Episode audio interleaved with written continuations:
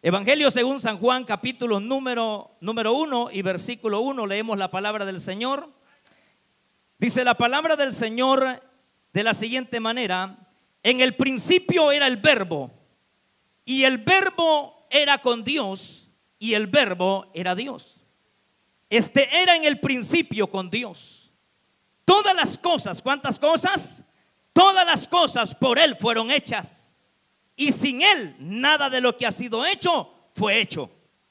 En Él estaba la vida y la vida era la luz de los hombres. Verso 14. Y aquel verbo fue hecho carne y habitó entre nosotros y vimos su gloria, gloria como del unigénito del Padre, lleno de gracia y de verdad. Verso 29. El siguiente día vio Juan a Jesús que venía a él. Y dijo, he aquí el Cordero de Dios que quita el pecado del mundo. Amén. Vamos a orar, hermanos, para que sea el Señor hablando a nuestras vidas. Oramos al Señor, Padre nuestro que estás en los cielos, te damos gracias. Muchas gracias, Señor, por este privilegio tan especial, Señor, que nos concedes de podernos congregar en tu casa para poder meditar, Señor, en tu bendita palabra. Te rogamos, Señor, que fortalezcas al débil, que puedas, Señor, dar fuerzas a aquel que se ha debilitado espiritualmente, Señor. Aquel que está enfermo, Señor, sánale en el nombre poderoso de Cristo Jesús de Nazaret. Señor, aquel que ha recibido una mala noticia, Señor, ya sea de un familiar, ya sea de, la ciencia médica, Señor, te rogamos, Padre, que obres con poder y con autoridad. Y en esta hora, Señor, disponemos nuestro corazón, Señor, a la meditación de tu palabra. Te rogamos que hables a nuestras vidas Guíanos, Señor, corrígenos, Señor, exhórtanos si es necesario para gloria y alabanza de tu nombre. Te pedimos también por aquellos, Señor, que nos están escuchando, Señor, por las líneas cibernéticas, Padre. Te pedimos que les bendigas, que les guardes allá en sus hogares donde se encuentran, Señor, en el nombre de Jesús de Nazaret. Gracias te damos por Cristo Jesús. Amén, Señor. Y amén. Tenga la bondad de sentarse, hermanos. Quisiéramos, hermanos, en esta, en esta noche hablar acerca de las obras de Cristo. Si mencionáramos, hermanos, las obras de Cristo, es capaz, hermanos, probablemente no, no finalizamos hoy esta noche porque las obras de Cristo son muchas. Pero quisiéramos mencionar algunas de ellas, hermanos, que son de mucha importancia para nuestra vida, para el conocimiento nuestro y he considerado, hermanos, de que este tema, hermanos, es muy vital porque necesitamos, hermanos, capacitarnos, necesitamos preparar nuestra vida espiritual para poder, hermanos, hacerle frente a una ola, hermanos, de incredulidad o de falsedad que en este tiempo nosotros estamos viviendo. Cuando leemos este Evangelio de Juan, cuando Juan está poniendo, hermanos, este escrito, es, hermanos, uno de los evangelios más hermosos de toda la escritura, bueno, de los cuatro evangelios. Y para poder ser, hermanos, bastante claros, yo quiero explicarle, hermanos, que a veces cuando uno lee los cuatro evangelios, Mateo, Marcos, Lucas y Juan, uno llega a entender que cada evangelio llevaba, eh, en, el, en el momento primario en que fue escrito ese evangelio, llevaba un propósito llevaba un, objetivo, llevaba una dirección hacia quienes fue escrito, cómo presenta Jesús ese evangelio. Por ejemplo, el evangelio de Mateo es un evangelio que va dirigido exclusivamente para el pueblo judío.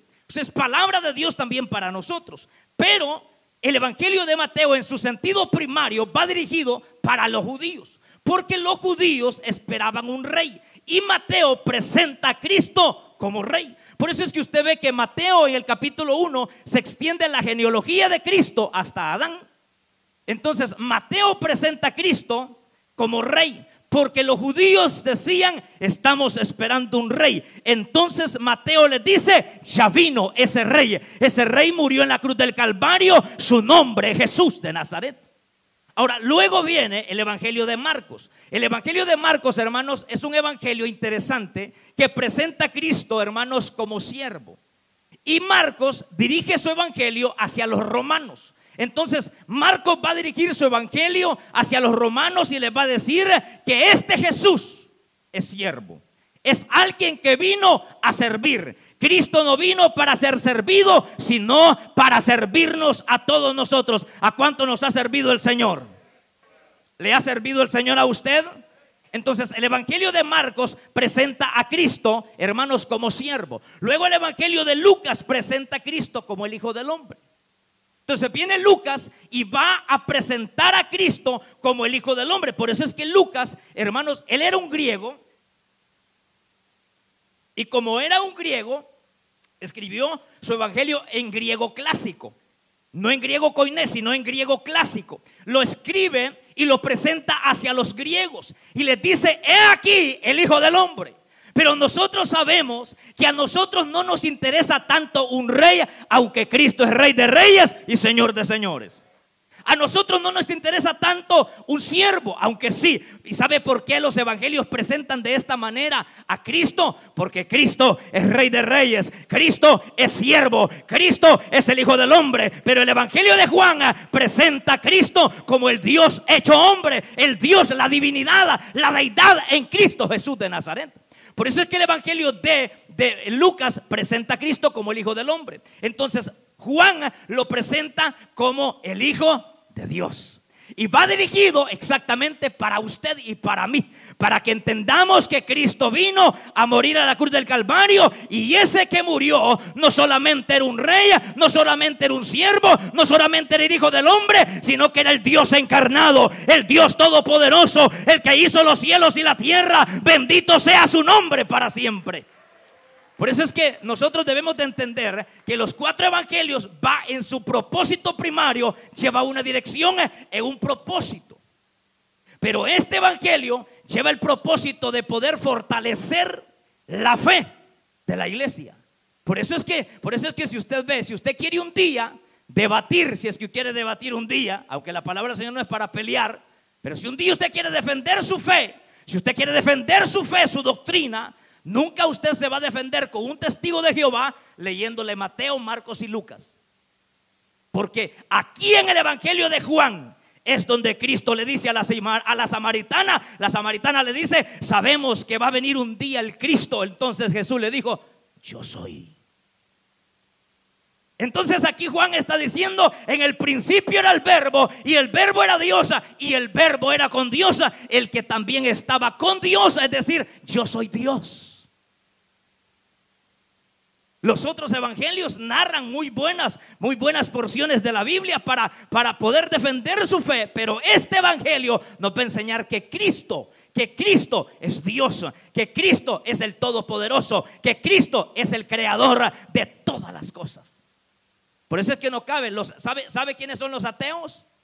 Ya sabe quiénes son los ateos. ¿Quiénes son los ateos? Los que no creen en Dios. Pero vea eso. Dicen que una vez había un, había un hombre que le nació un niño, ya le he contado a algunos hermanos. Le nació un niño y él no quería que su hijo supiera nada la palabra Dios. Entonces se llevó a su bebé a una montaña. Y cuando llegaron a la montaña ya empezó a crecer el niño. Cuando el niño tenía dos años salía afuera, miraba las estrellas y cuando tenía tres años, miraba las estrellas, miraba el sol, miraba la luna, miraba el bosque, miraba el mar, miraba la tierra. Entonces le preguntaba al papá, papá, ¿quién hizo la luna? Le dijo el papá, sola apareció. ¿Quién hizo el mar? Solo apareció. ¿Quién hizo el bosque? Solo apareció. ¿Todo se hizo solo, papá? Sí, hijo, todo apareció por arte de magia. No se sabe quién lo hizo. No existe creador, le dijo el papá. No existe. Pero cuando cumplió siete años el niño, el papá se fue a la ciudad y dijo, le voy a regalar un reloj bien bonito, así como este que yo tengo, mire. Y le trajo el reloj en una cajita al niño. Y cuando llegó el papá, le dio el regalo al niño y el niño sacó el reloj y lo miraba. Y le dijo, papá, quiero hacerte una pregunta. ¿Y este reloj también solo se hizo? Entonces el papá le dijo, no, hijo hay un hombre que es muy creativo, que hace relojes. Hay un creador de relojes. Entonces el niño pensó y dijo, padre, entonces es muy fácil detrás de alguien. Entonces si alguien hizo el reloj, alguien hizo la luna, alguien hizo las estrellas, alguien hizo el mar, alguien hizo el bosque, alguien hizo al ser humano, su nombre es Jesús de Nazaret, su nombre es el Cristo de la gloria, su nombre es Jesús de Nazaret. Entonces el niño entendió que detrás de todo lo creado había un creador y ese creador es Jesús de Nazaret. Entonces aquí esta porción de la Biblia nos habla de que Dios es creador. Lo primero que vamos a mencionar es que Dios es creador, es lo que aquí leíamos. En el principio era el verbo y el verbo era con Dios y el verbo era Dios. Este era en el principio con Dios. Todas las cosas por Él fueron hechas y sin Él nada de lo que ha sido hecho fue hecho. Todas las cosas fueron hechas por Jesús, por el Padre y por el Espíritu Santo. Vea lo que dice aquí también Colosenses 1:16. Porque en Él fueron creadas todas las cosas, las que hay en los cielos y las que hay en la tierra visibles e invisibles, sean tronos, sean dominios, sean principados, sean potestades, todo fue creado por medio de Él y para Él. Entonces ahí van dos versículos donde nos enseñan que Jesús es creador. Él, es, él fue el que creó el universo. Él fue el que hizo el universo. Si usted está pendiente, aquí está diciendo que todas las cosas fueron hechas por Él. ¿Por quién? Por Jesús. Es lo mismo lo que dice Hebreos 1.2. En estos postreros días, dice, dice Hebreos, Dios, habiendo hablado muchas veces y de muchas maneras a los padres por los profetas, en estos postreros días ya no nos habla de otra manera, sino que nos habla por medio de Jesucristo, a quien constituyó heredero de todo y por quien asimismo hizo el universo. Entonces eso quiere decir que Jesús es creador. Yo que usted estaba, yo que usted estaba notando, ¿verdad? Ahí no sé si está notando, pero, pero yo, yo que usted estuviera notando esto. Porque a veces de repente, de repente se puede encontrar usted con una persona que le dice, mostrame dónde dice que Jesús es creador de las cosas. Si Jesús es una criatura. ¿Cómo usted se va a defender? Con la palabra de Dios. Ya por lo menos le voy dando tres versículos de, los muchos que hay. Usted conoce un grupito de personas que van puerta por puerta tocando la, la puerta. Son muy educados, muy respetativos con mucha diplomacia, porque el diablo así se viste como ángel de luz. Y le dicen a usted, usted sabe que está en la religión verdadera, usted. Le hacen preguntas. ¿Cómo, ¿Cómo nos vamos a defender? Con la palabra del Señor. Aparte de que Dios es creador, también el Señor es redentor. Pero ¿qué significa la palabra redentor? La palabra redentor significa redimir, comprar un esclavo y redimirlo para mí. Eso se llama redentor. Nosotros estábamos vendidos al pecado.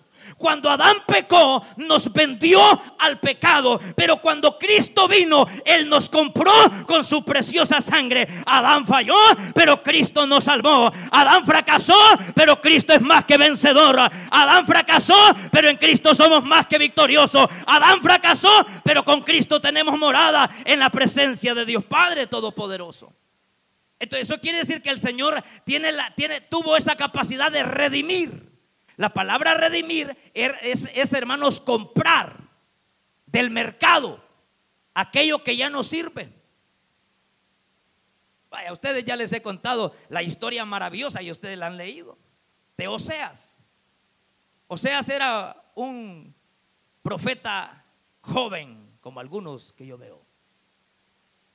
Soltero, sin compromiso. Y le dijo el Señor, Oseas, quiero que te cases. Imagínese usted. ¿Y con quién, Señor? Con Gomer. Ay, hermano, ese hombre santo que se le salió el corazón, porque era la mujer que más le gustaba a él, era la mujer más hermosa de todo Israel. Aquel hombre, como no, si estoy soltero y necesito una compañera. Entonces viene aquel y le dice el Señor, pero quiero decirte algo, seas. Tú te vas a casar con ella. Tú te vas a casar con ella. Tú ya eres un profeta. Te vas a casar con ella. Pero cuando ya te cases con ella, vas a tener tres hijos. A los tres hijos yo le voy a poner nombre. Pues entonces se casó, o sea, hermano, cuando se casó la luna de miel era como el cielo en la tierra. Aquel hombre enamorado se casa, tienen sus tres hijos, pero antes de casarse, el Señor le dice a Oseas, Oseas, yo quiero decirte algo, esta mujer con la cual te estás casando, tú vas a tener tres hijos con ella y yo le voy a poner nombre, pero al final esta mujer se convertirá en una prostituta porque él estaba enamorado, ni escuchó al Señor, hermanos. Así como nos pasó a nosotros, ¿verdad? Nos enamoramos, no, sí, orándole al Señor, pero ya con los anillos comprados. Señor, es de tu voluntad que yo me viaje para, para, para mi país este año. No, hombre, como no va a ser la voluntad del Señor si ya tiene el boleto comprado? El mentado Seas, hermano, se casó.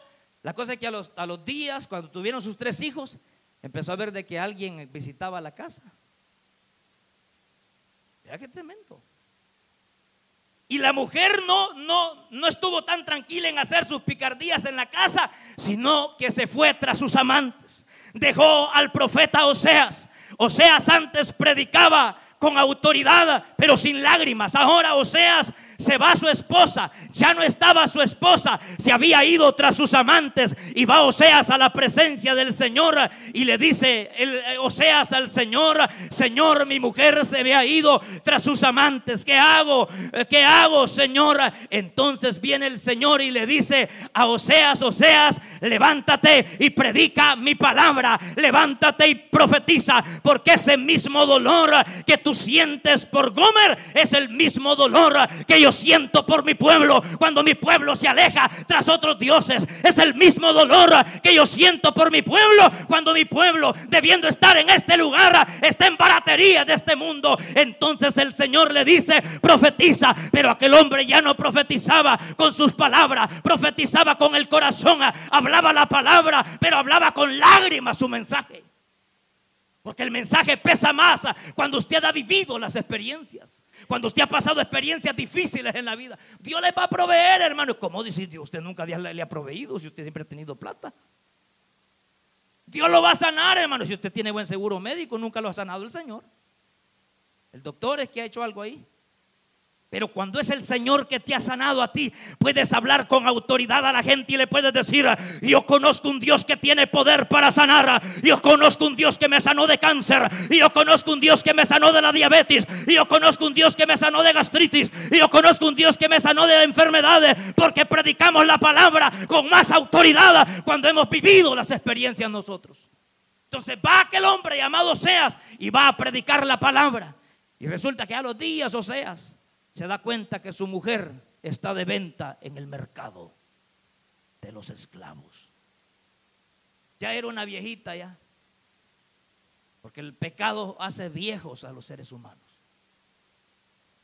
Y ustedes se ven como de 15 años, hermanos. Pero es porque tienen la gracia de Dios en su vida. Allá estaba lamentada viejita, allá toda ancianita, desnuda, sin ropa, sin nada. Y le llega la noticia a Oseas y le dicen, Oseas, allá está tu mujer. Está tu mujer allá de venta. Nadie da un centavo por ella. Nadie paga nada por tu mujer. Y vino palabra de Jehová a Oseas y le dijo el Señor, Osea, levántate y compra nuevamente a tu mujer, redime a tu mujer, porque aunque mi pueblo se ha alargado tras otros dioses, yo volveré a traer a mi pueblo. Ese es el amor de Dios, ese es el amor de Dios, que aunque usted se aleje de Dios, Dios tiene misericordia para usted, Dios tiene misericordia para usted, Dios vuelve a redimirnos del pecado, Dios vuelve a traernos con cuerdas de amor. ¿O no ha hecho eso el Señor con nosotros, hermanos? El Señor no nos ha pagado conforme a nuestras rebeliones. Este año 2019 hemos andado lejos de la presencia del Señor, pero aquí nos tiene el Señor redimidos con su sangre. Somos comprados a precio de sangre. Bendito sea su nombre para siempre. Redimió a su esposa, la compró, la trajo a su casa, la vistió, le dio de comer y nunca más aquella mujer volvió a serle infiel a Oseas. Porque en su mente había agradecimiento. Eso se llama redimir, traer de aquello que nos sirve, de aquello que está tirado. Por eso es que al Señor le servimos por amor. Usted va a predicar a la reunión familiar, no va a predicar porque le pagan. No estoy predicando aquí porque me pagan a mí, lo estoy haciendo porque amo al Señor. Voy a predicar la palabra porque amo al Señor. Usted vaya a predicar la palabra porque ama al Señor. Abra las puertas de su hogar para recibir el día sábado los miembros de la reunión familiar porque ama al Señor. Porque amamos al Señor, hermano.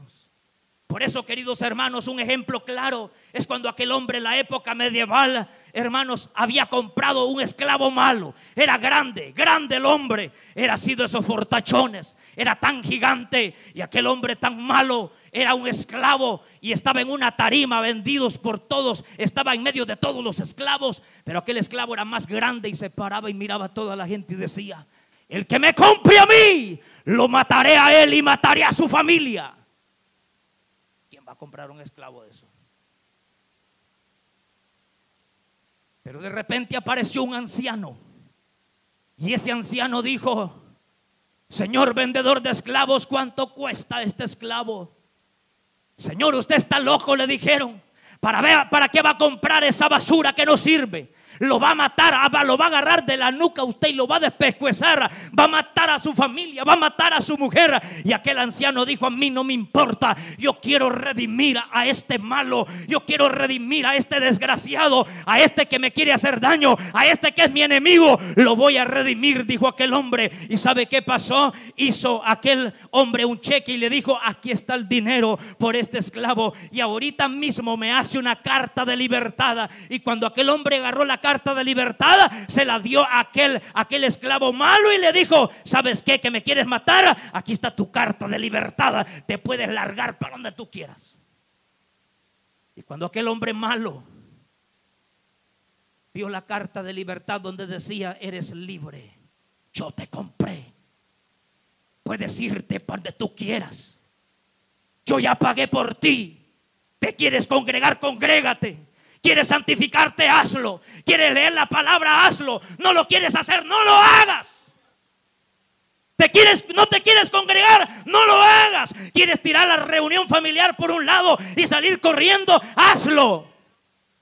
Pero ¿sabe qué hizo aquel hombre? Vio la carta y dijo, ¿cómo yo puedo ser tan ingrato? Y cayó de rodillas aquel esclavo y le dijo, ¿sabes qué, compradora? ¿Sabes qué, mi señor? No te sigo por obligación, te seguiré por amor, te seguiré por amor, te iré, te seguiré por amor. Seguimos a Cristo por amor, seguimos a Cristo por amor, seguimos a Cristo por amor, porque Él nos compró donde el diablo nos tenía de esclavo. Ahí nos compró nuestro Señor.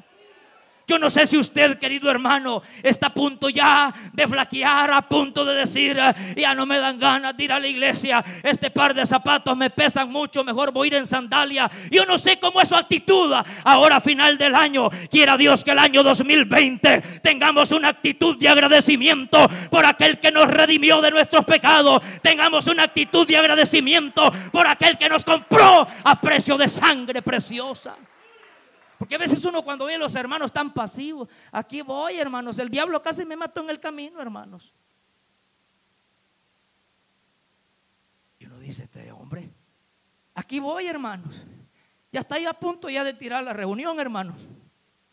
Por lo menos al anfitrión reciben porque todos los miembros ya se fueron ya, hermanos. Ya ves cuando uno ve esa, esa pasividad de la gente. Aquí hay un hermano. Aquí hay un hermano. Hermano, les voy a decir el nombre. Hermano Filomeno. El otro día estaba yo en la reunión de líderes a punto de dar inicio ya, chequeando los reportes para dar las estadísticas. Y se me ocurrió preguntarles a todos, ¿hay alguno de ustedes que desde que se convirtió a Cristo nunca ha fallado un miércoles a la iglesia, hermanos? Y me fui uno por uno. Le dije, hermano, usted, hermano Filo, ¿cuántas veces usted se ha quedado durmiendo el día miércoles, hermano? Durante estos 10 años que tiene de ser cristiano. Nunca me dijo. Ni un miércoles, excepto los días que se han cancelado. Pero durante estos 10 años siempre he estado congregándome los días miércoles.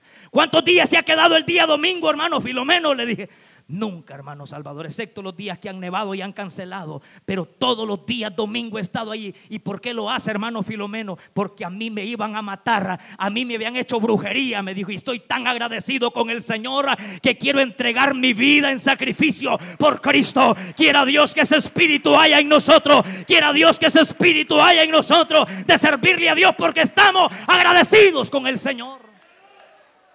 Y le pregunté alguna vez si ha quedado una reunión de líderes. Nunca se ha quedado una reunión de líderes. Nunca.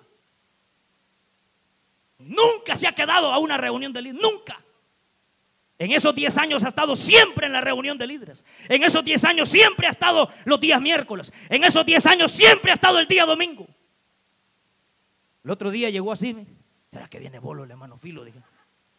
Y no era que venía Bolo, sino que andaba con una tos que le duró cuatro meses. Y me dijo ahí, si acaso, hermano, me muero ahí, ahí me lleva para la iglesia para que allí hagan una fiesta, pero fiesta, pachanga gloriosa. Va a ser, si me muero, va a ser una fiesta, pero gloriosa. Pura música norteña cristiana. No, no, no, no, no, no. Pero, pero, pero no, hermanos. Se lo traigo como un ejemplo. Porque son personas dignas de imitar. Cuando hay hermanos que no quieren manejarle la ven, saca 100 dólares. 100 dólares, hermano. Le voy a dar 100 dólares. Manéjeme la ven. No ando 100 dólares, solo día uno ando, hermano. Manéjeme la ven, le voy a dar 100 dólares, hermano. Y la gente lo hace porque se le cae la cara de vergüenza. Para aquellos que tiran el privilegio como nada. Me dice, cuando alguien no quiere manejar la ven, yo le doy 100 dólares. ¿Cuánto le pagan a la hora? Usted le dijo a un hermano. 30, hermano. No se preocupe, que yo le voy a pagar 100 dólares. Tres horas le voy a pagar. Vaya, vamos. Quiera Dios que eso haya en nosotros, hermanos. Ya me, ya alargué, hermano. Solo llevo dos puntitos. Seguimos, hermano. No es vigilia, no se preocupe que a las nueve y media nos vamos, hermano. Pero esta redención la hizo Cristo.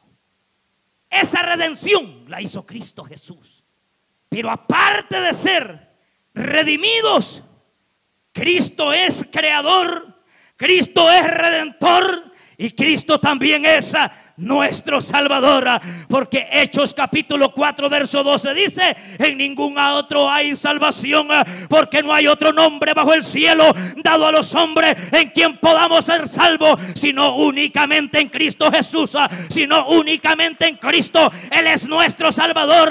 Dele fuerte ese aplauso a nuestro Salvador. Nuestro Salvador no es María, no es el Papa, no es San Pedro, no es Juana, no hay otro mediador entre Dios y los hombres, solamente Jesucristo, el Hijo de Dios. Mediador, aparte de ser mediador, es reconciliador, que es la misma cosa casi. Entre, mire, entre la palabra mediador y reconciliador son palabras sinónimas, casi exactas. Lo que está diciendo es que yo estaba peleado con Dios. Y no solo yo, usted también. Pero que hubo alguien que murió en la cruz del Calvario y nos reconcilió con Dios Padre. Le voy a poner un ejemplo bien claro. Vea esto. Jacintito, Jacinto, hermano Jacinto, venga, venga. Jacinto, venga. Hermano Ronald Gunán, venga. Vea, uno de ellos va a ser el hombre, el otro va a ser Dios. Aquí parece, hermano. Aquí. Vaya. Soltero, sin compromiso. Pase para acá. Casado, no, no, no lo vean a él. Hágase más para allá, sí. Él es el hombre sin Dios. Él es cristiano, es un ejemplo. El hombre sin Dios. Él es Dios, Padre. Ellos Dios, ellos dos no se pueden ver. Porque hay enemistad entre ellos. El día que Adán y Eva pecaron, antes que caera el hombre en pecado, ellos dos hablaban, se comunicaban. Dios descendía y hablaba. En el atardecer descendía a Dios y hablaba con el hombre, porque el hombre vivía en santidad y como Dios es santo, había comunión. Entonces, si hay una rotura por causa del pecado, Él está desahuciado de la gracia de Dios.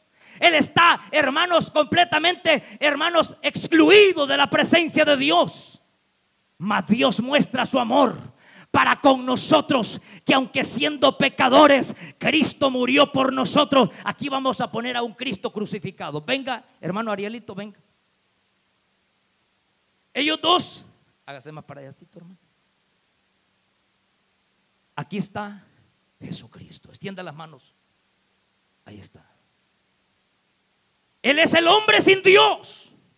Él no puede ir al Padre porque si va al Padre evadiendo a Cristo, lo mata al Padre.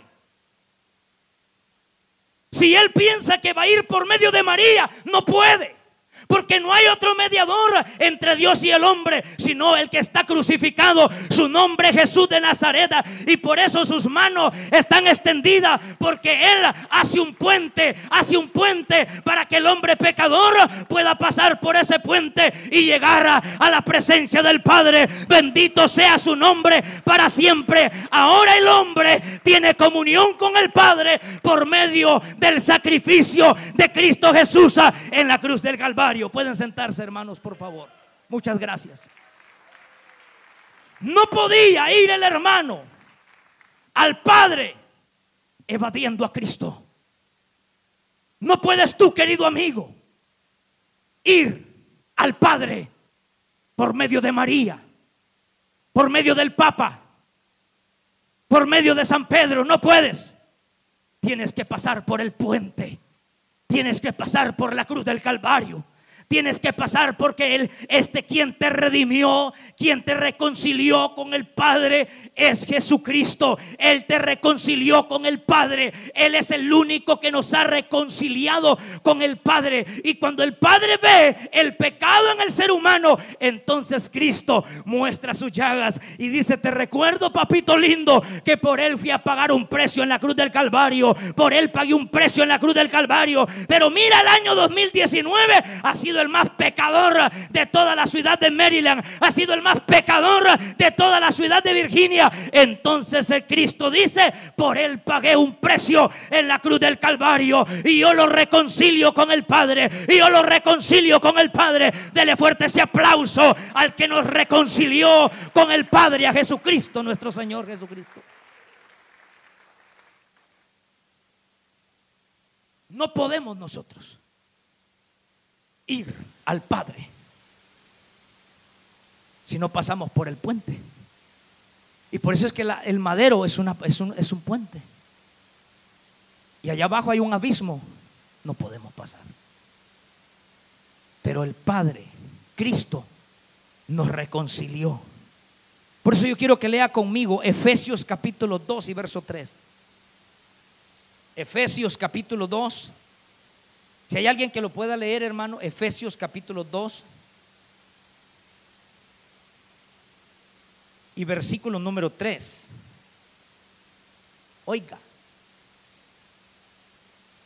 oiga, éramos, éramos hijos de ira, porque no nos había reconciliado todavía Cristo con el Padre.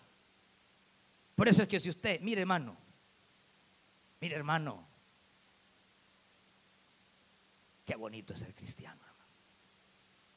Qué bonito es conocer a Cristo. Mire qué bonito. más bonito es sentirlo en el alma. Es un gozo que viene del cielo. Ni yo mismo no sé qué explicarlo. A la muerte no le temo ni tantito. Más bonito Dios no va a fallar aunque vengan los vientos contrarios y tu propia casa y tu propia familia parece hundirse en el mar, no tengas temor, porque contigo va el Redentor, porque contigo va el Creador, porque contigo va Cristo, porque contigo está nuestro Señor y Salvador Jesucristo. Y para finalizar, queridos hermanos, aparte de todas esas obras, Cristo es nuestro intercesor. Óigame, esto es maravilloso. Por eso la palabra del Señor es tan hermosa, hermanos, cuando la Biblia habla en Hebreos 4:15. Vamos a leer Hebreos, ya había cerrado la Biblia, pero vamos a Hebreos 4:15. Hebreos capítulo 4 y versículo número 15. Mire lo que dice, porque no tenemos un sumo sacerdote que no se pueda compadecer de nuestras debilidades, sino que uno que fue tentado en todo, según nuestra semejanza, pero sin pecado. Y sería que Cristo fue tentado con dinero, tentado en todo. Sería que a Cristo lo tentó, ¿qué hermanos? El deseo de mentir, tentado en todo. Sacrilegio, hermano. Para el sacrilegio nos hizo hombre. Semejante a nosotros. Por eso es que Jesús, como Dios, Él resucita a los muertos. Como Dios, Él camina sobre el mar. Como Dios hace descender pan del cielo. Como Dios puede dar vida a los muertos. Como Dios puede abrirle los ojos a Bartimeo. Como Dios puede estancar el flujo de sangre. Como Dios puede curar la lepra. Como Dios puede perdonar pecado. Pero como hombre se cansaba y sentía sed. Pero como hombre sentía tristeza. Pero como hombre lloraba frente a la tumba de Lázaro. Pero como hombre lloraba y decía, siento temor hasta la muerte en el Hexemaní. Por eso es que el Señor nos entiende todo. Por eso es que el sumo sacerdote, que se puede compadecer de nosotros. Por eso es que Cristo entró a la presencia de Dios Padre. Y estando en la presencia del Padre, nos ve a nosotros, hermano. Que a cada rato metemos la pata, hermano. Yo sí, hermano, usted no, hermano. Pero fallamos, hermano. Fallamos.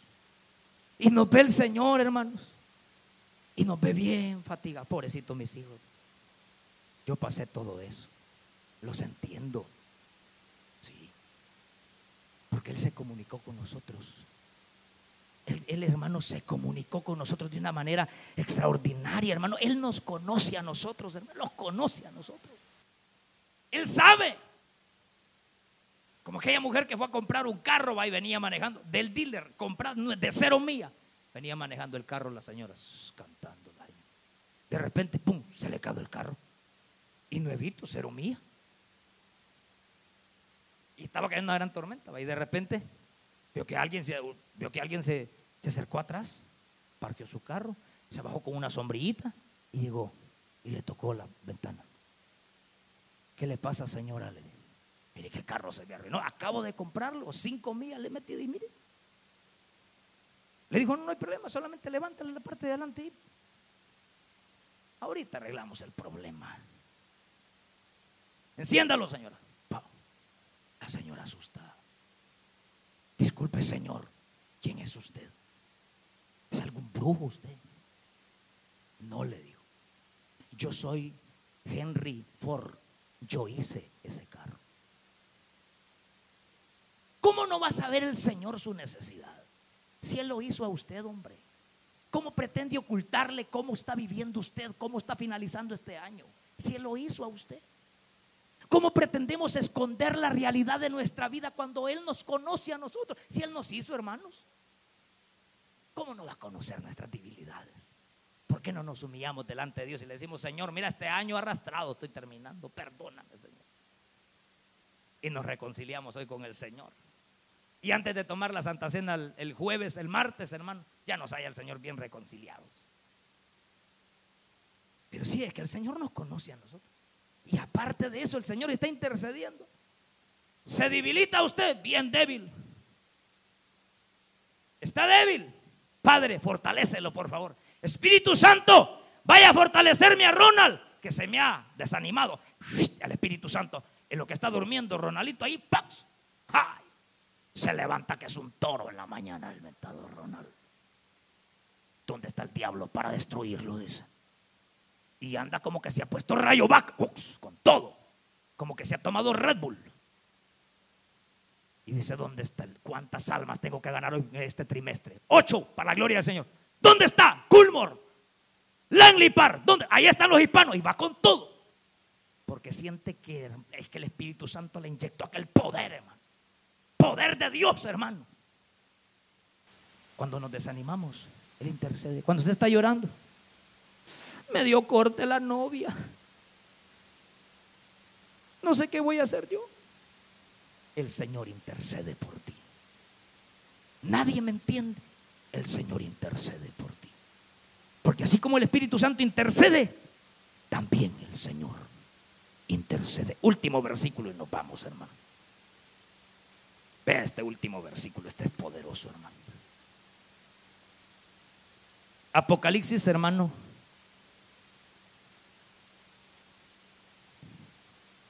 No, Romanos 8:34 para que vea qué maravilloso es Dios, hermano. Romanos 8:34, si alguien lo encuentra, hermano, lo puede leer, se pone de pie y lo lee. Romanos 8:34, ¿cómo dice, hermano?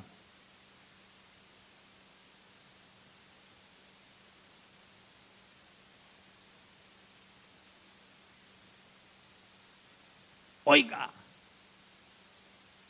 ¿para qué anda condenando usted entonces?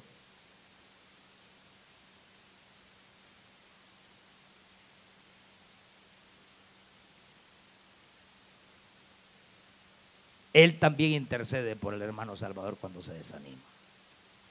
Él intercede por usted. Murió, lo sepultaron y resucitó. Allá andan celebrando el nacimiento de Cristo. Hay que celebrar el día que nació en nuestro corazón.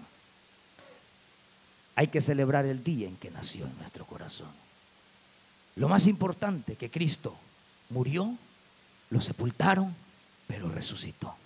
Y al haber ascendido al cielo, descendió a los, ascendió a los cielos, se sentó a la diestra del Padre como sumo sacerdote. Gracielita se está desanimando, ya no quiere ir a la iglesia. Ya tampoco va a la reunión familiar. Cuando el líder le llama Gracielita, cierra el teléfono. Espíritu Santo, a la hora que esté durmiendo, poder de Dios. Ah, se levanta con todo que andan hablando mal de usted y es mentira, puro chambre del diablo. Y se siente así usted, ay, saber qué va a pasar de mí, pobrecito yo. Espíritu Santo, fortalécelo. Viene el Espíritu Santo. Y después se levanta ese hombre y esa mujer como queriendo devorar el mundo entero porque tiene el poder de Dios, hermano. Que Dios nos ayude. Pero repita conmigo estas palabras. El Señor Jesucristo es creador. El Señor Jesucristo es mi redentor. El Señor Jesucristo es mi Señor y mi Salvador. El Señor Jesucristo es mediador y reconciliador.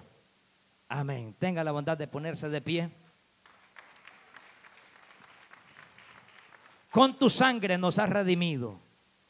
Y con esa sangre redimió a hondureños, salvadoreños, guatemaltecos, mexicanos, costarricenses, todos, hermanos.